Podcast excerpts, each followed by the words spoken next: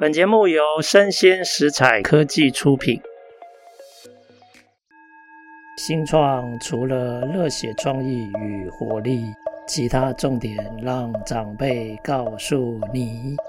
欢迎收听《杨家长辈经》，未来的新创拼图。各位听众，大家好，今天《杨家长辈经》的趋势讲讲啊，想要跟大家聊一下哈。美国从矽谷银行倒闭之后啊，我们现在全球的金融体系啊。到底是已经脱离了危险，还是暗潮汹涌？哦，那全球市场目前大概有事情的时候就很紧张，但是事情过后以后，好像也忘得很快哈。那到底金融体系我们应该留意什么样的风险哦啊？这是这一期的重点哦。那我先来说一下哈，帮大家这个 refresh memory 哦。就是今年初的矽谷银行，其实它在出事的时候，它已经差不多四十年了哦，有四十岁哦。那它的资产大概是两千亿美元左右哦，在美国是属于中小型的这个银行。那它在三月初的时候宣布增资，但是联邦的存款保险公司宣布这个增资失败。然后增资发布的时候啊，其实矽谷银行它的股价也重挫，那其实开始产生银行的存款户开始快速的挤兑，等于说从三月八号宣布增资开始，四十个小时内它就发生严重的挤兑，然后关闭而且被接管。那到底这样的事件啊，代表的是一个少数的个案，还是有可能是一个通案？也就是说，有系统性的风险。这个是等一下我们会好好来讨论的哈。那我们知道，联准会他那时候开始采取两项措施，他先让所有的存款户安心，他说所有的存款都会得到百分之百的保障。然后另外一个是提供这些银行特殊的长期融资流动性，然后这个流动性啊，它有非常宽松的一个标准，就是让公债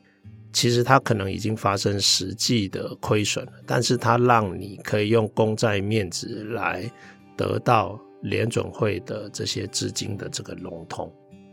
那很多人就在问哈，说其实细谷银行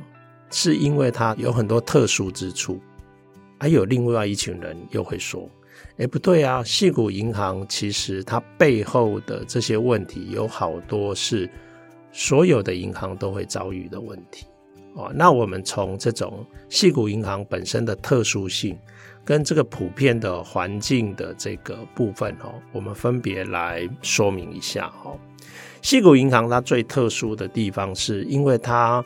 大量的收这些矽谷新创公司的存款，所以它的存款负债的这个流动性非常非常的高。那刚好在这一个阶段，科技新创也进入裁员、缩编、不景气的这个状况。哦，那另外一个就是说。过去啊，因为非常宽松的货币环境，让矽谷银行它本身有非常多的资金啊，是高比例的压在这个政府的公债上面啊。那当然，在低利的环境之下，压公债大家都认为相对安全。可是当升息的时候啊，这一个公债它就开始价格大跌，然后产生亏损，所以。这个部分哦，也算是经营上的一个决策的一个结果哦。这个是矽谷银行本身哦，大家认为矽谷银行的经营者应该要负责任的主要的两个点哦。那以共同环境来讲，这个就变成是整个社会，包括主管机关要共同负责任的哈，就是。其实过去啊，我们有金融海啸之后，有很长的时间，我们是处于金融泛滥、银根宽松的大环境。那现在因为开始升息了，看起来这升息也会高利率会维持一段时间。那这个资产负债恶化的修复，就会产生一个非常特殊的课题，哈。大概可以归纳下列五点哦。第一点就是量化的宽松，其实在疫情期间是再加码、再创高峰，所以在疫情期间啊，几乎整个社会银根是高度的泛滥啊，金融机构满手是资金，然后他们这个时候又大举的配置在公债、不动产抵押的这些金融资产上面。那升息的这一段时间，固定收益的资产就开始显著的亏损，这个是任何一个银行都面对的共同环境。那还有一个第三点，其实在二零一八一九年的时候啊，中小型的银行它就去游说白宫松绑管制，因为在金融海啸后啊，管制啊。是趋紧的。我们有一个 FD 哈 Frank Dodd 的法案，它要求五百亿以上的银行，它本身就有很多的资本适足率，还有相关的一些管理的规范，包括压力测试，包括遇到紧急状况的时候，你应该要有危机应应的方案，你要怎么提前处置？哦，这些相关的管制其实是很严格的哦。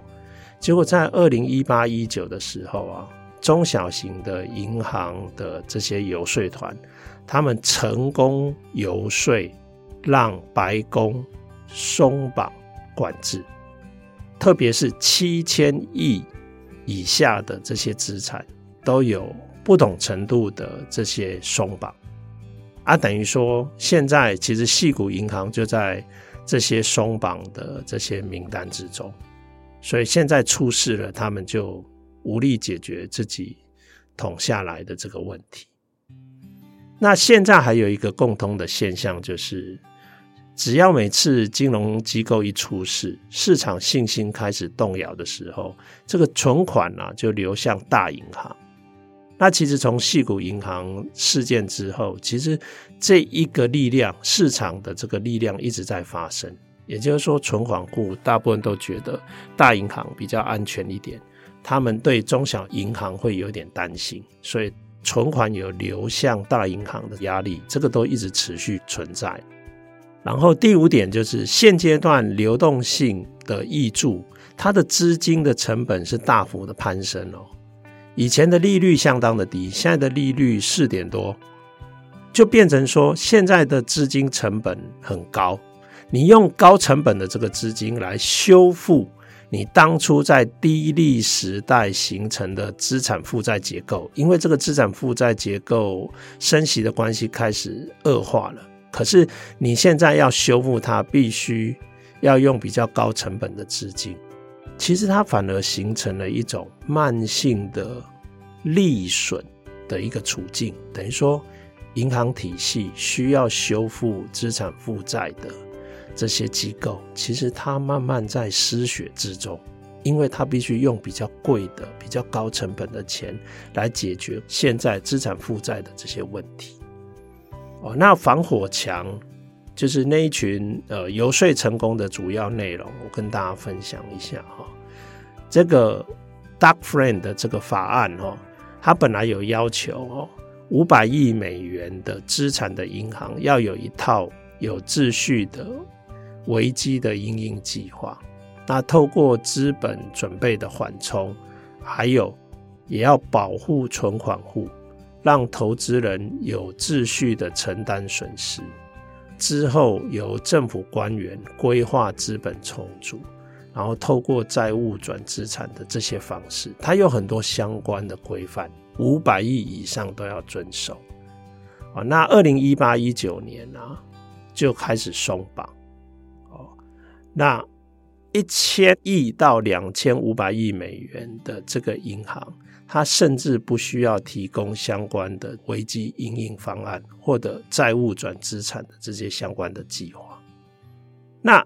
现在这群银行偏偏他们的财务资产负债的状况在恶化中。那大家一开始一个直观的感觉就是啊，既然是中小型银行嘛，那直接往来的波及范围是不是会比较小？哦，那目前哈，我们已经看到了这个银行体系啊，它小型银行本来以为大家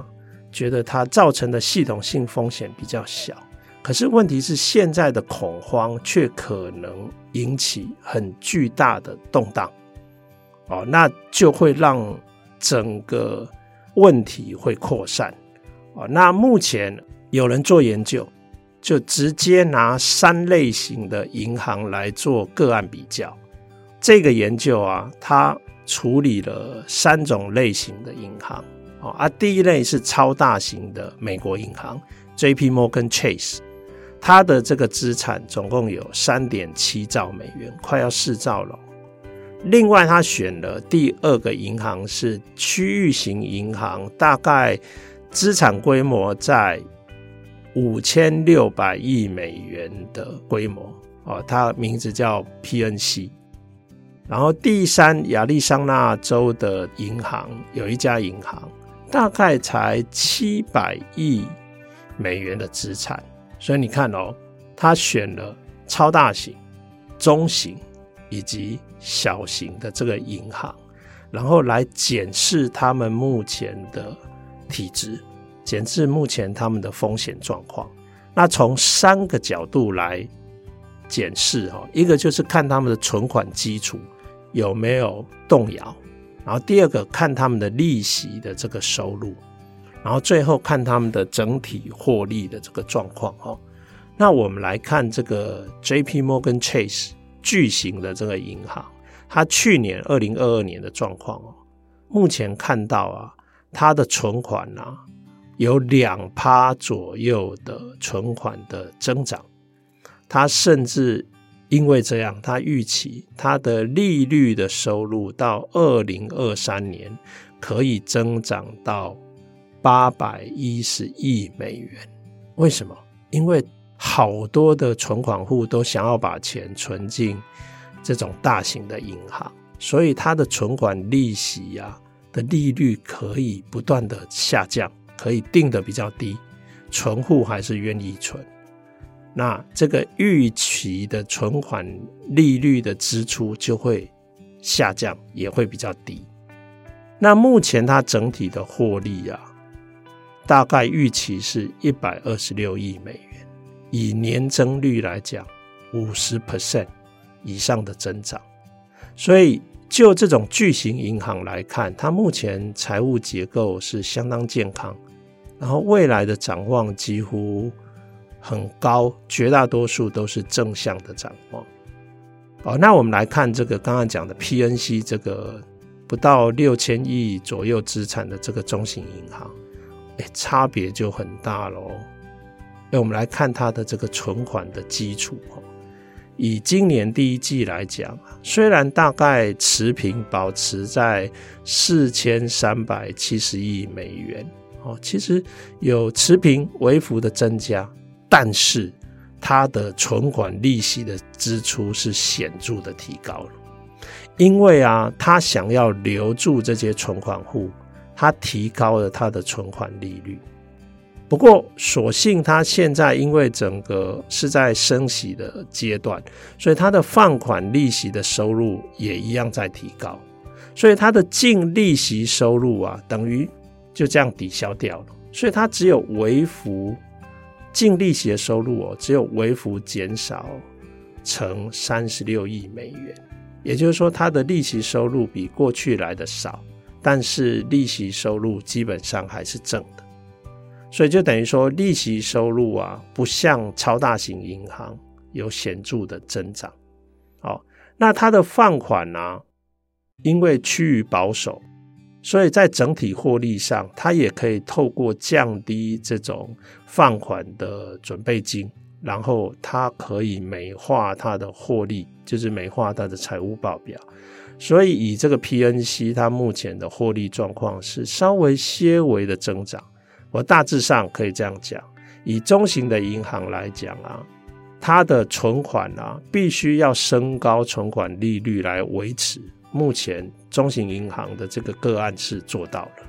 但是它的利息的支出显著提高，所以它的净利息收入基本上没有办法增长。那整个获利的状况大致上持平，这个是中型的这个银行。那我们现在来看这个小型的银行哦，这家小型的银行的个案啊，它的冲击事实上是最为严重的。怎么说？它的存款啊，即使它不断的提高存款利息，它的存款还是流失了十一趴，就是一成。那存款利息支出啊，增长了五十 percent 以上。那因为现在的整体环境，它它的放款利息也可以增加，所以它的净利息收入啊，跟中型银行比起来，事实上是它是在减少的。不过减少的幅度没有特别大。大概在五趴左右，可是因为它的资产负债显著的劣质化，所以它就需要快速的处分一些放款债权啊，或者是证券啊这些资产。这个资产的处分的这个部分，其实损失是超过一亿以上。那最后，它整体银行的获利损失是在一点四二亿美元。以季来讲，它的缩减幅度是五十帕。所以你看哦，小型银行即使提高利率，存款也在流失，然后利息收入是有所减损的。因为这样，也快速处分一些资产。那这些资产的快速处分也避免不了有一些资产的损失，所以你看哦，以现在来看，大中小型的银行，他们遭遇的风险不一样。现在主要的风险会在于存款的流失啊，容易导致这些流失的冲击的这些中小型银行，它必须要抛售相当规模的资产。所以这些资产有可能有比较高的损失风险。那另外，它的资金的成本提高，也会侵蚀它的净的利息收入，所以会导致获利的缩减，还有资本适足的问题。哎，这样我们就知道说，哎，其实目前的状态，主要的风险是集中在中小型银行。那我们从这个整体的美国的金融体系来看，哦，美国现在如果是以去年的资料来看，美国金融体系大概拥有二十四兆美元资产，那这里面有三点四兆美元是现金，大概占了十四趴左右。那它有六兆美元大概是以证券持有哦。那其实就大概占了四分之一哦，有二十五趴。那这些持有的证券多数是国库券跟抵押的这个公债，那这里面当然就有一些隐藏的损失。那美国的这个另外一个部分，银行体系持有十一点二兆的借贷债权，就是放款的债权，大概四十七趴左右。哦那美国的银行的这个目前的存款总额大概十九兆美元，接近八十趴左右。那这里面有一半是有联邦的存款保险，另外他们还有两兆元的一级权益，就是 first degree 的这个 equity 啊，tier one 的 equity 啊，来当做存款的担保。那目前哦，如果像现在利率升高到四点五趴的时候，其实那个时候升高到四点五趴，就估算光公债的这个部分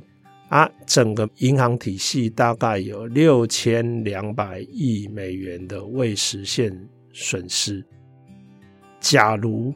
一成的债券它的价值完全消失，哦，变成损失，那近六千亿美元的这个损失，它就会吃掉大概四分之一的刚刚讲的 first tier equity 一级的权益。哦，啊，其实哈，现在的状况哈，不能只看这个公债的这些隐藏损失，其实。对企业的这些放款债权也会有损失，所以有一些美国的大学机构，他就做研究，然后他把固定利率的贷款这些都算进来。那目前哈的估计哈，其实银行金融体系的资产价值有可能会减少到两兆美元。两兆美元是什么意思？刚刚讲的 first tier 的这些 equity 啊，全部被吃掉、消耗殆尽，就表示说，目前的这个损失啊，隐藏损失是相当大的哦。那如果做一个比较极端的假设了哈，因为我们为了要衡量这个风险，就要考虑最坏的状况。假如未保险的存款一半被提领，那其实剩余的资产跟权益大概就不足以覆盖存款的安全。啊，其实现在主管机关，不管是联准会或者美国财政部，他们就要确保这些存款啊，大概不会发生挤兑的危机。哦，那这个我个人认为，呃，目前主管机关应该做得到。那现在银行啊的阶段性融资计划，这是目前呃美国联总会跟财政部协商推出来的，增加银行流动性跟偿债力的一个方案。但这目前这个做法，它还是主要是要稳定市场的信心，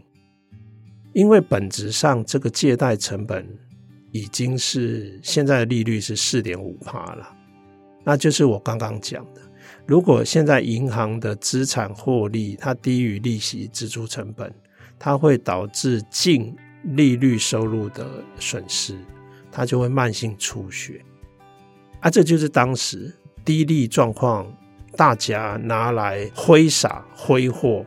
产生的资产负债表，然后现在在比较高的利率的状态下，它要拿比较贵的资金来修复。它会产生一种慢性出血的问题。那现在联总会从三月以来，还有包括财政部啊，这段时间的态度应该已经很清楚了。我觉得也不要猜，央行的主责一定不会牺牲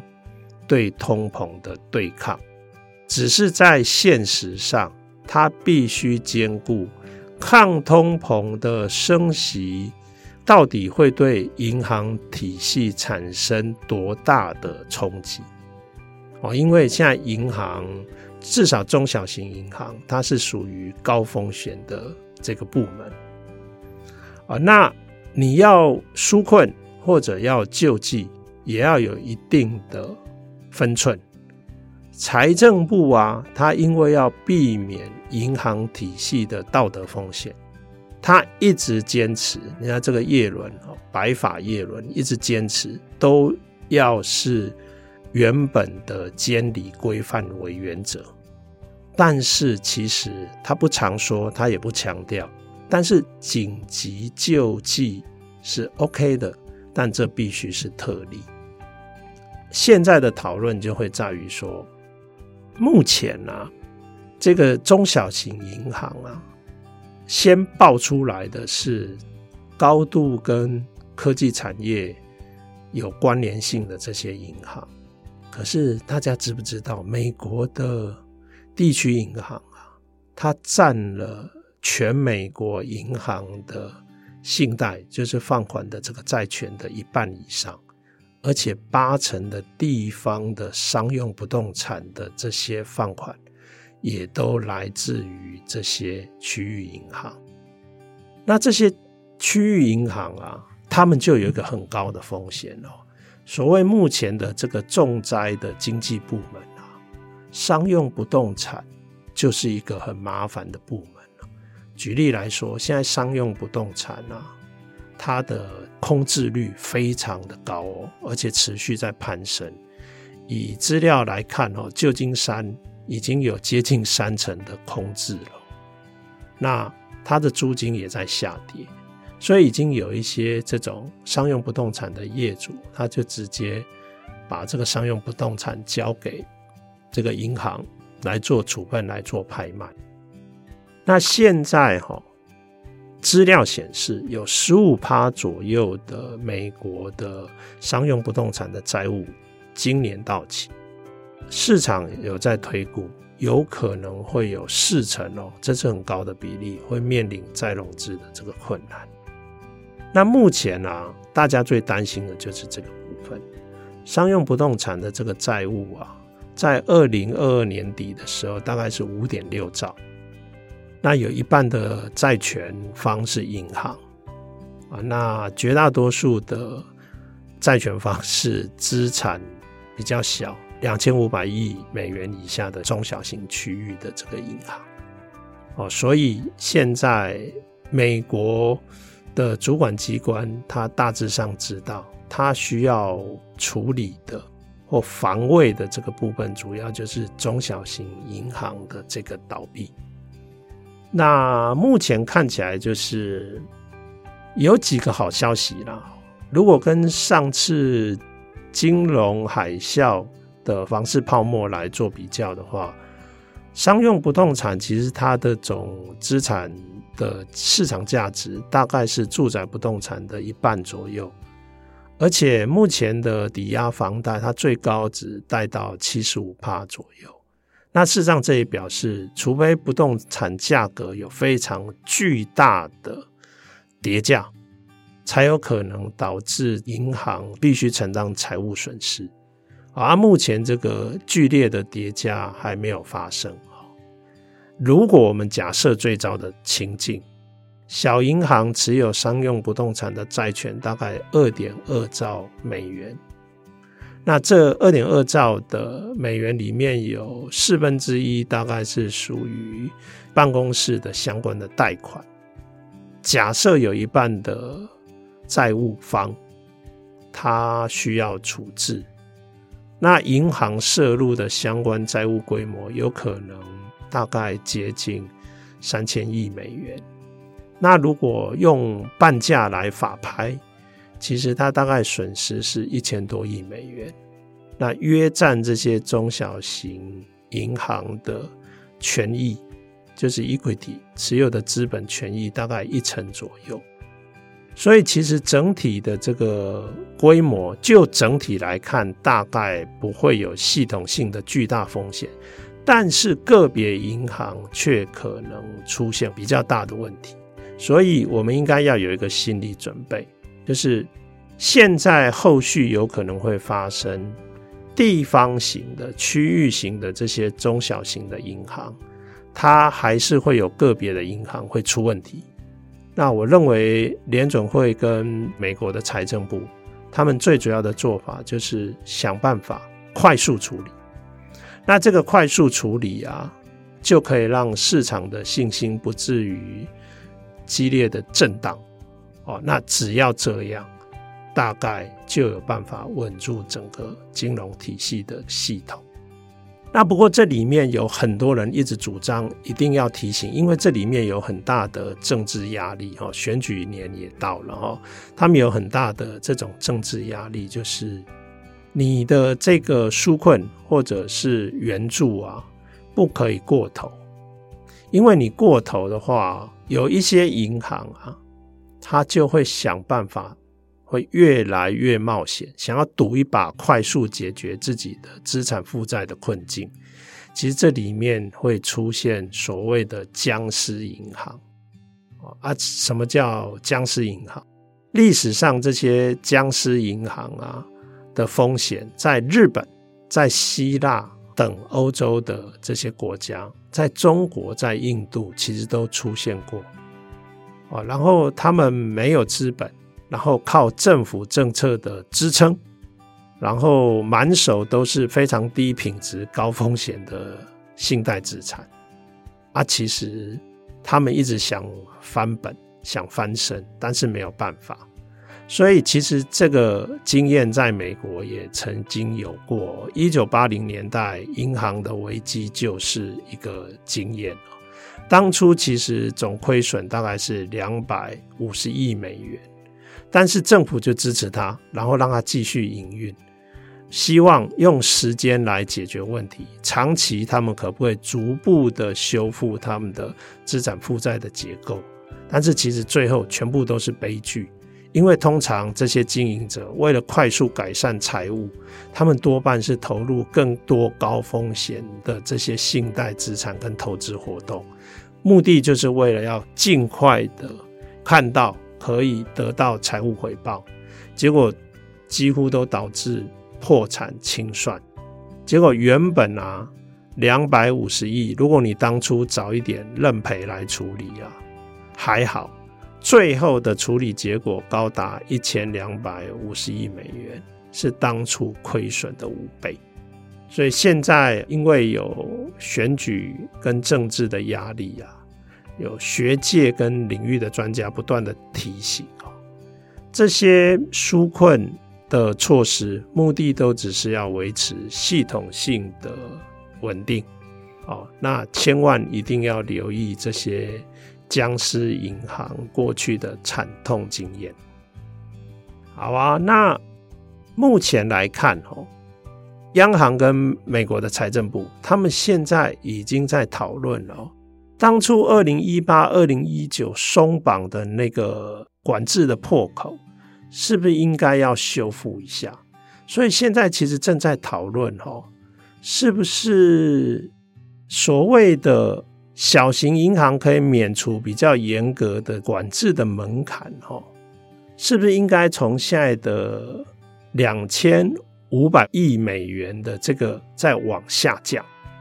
比如说它降到一千亿，一千亿以下的话，它不用适用比较。严格的这个规范，但是一千亿以上的要适用比较跟大银行差不多的这种金融的这种规范，那这个就表示什么？这个就表示啊，大概资产在一千亿到两千五百亿的银行，他们现在要开始有可能会面临跟大银行一模一样的金融管制哦。如果遇到这样的状况的话，他们要自己慢慢去改善自己的资产负债的结构，然后慢慢迈向一个更稳健的营运的这个状况哦。其实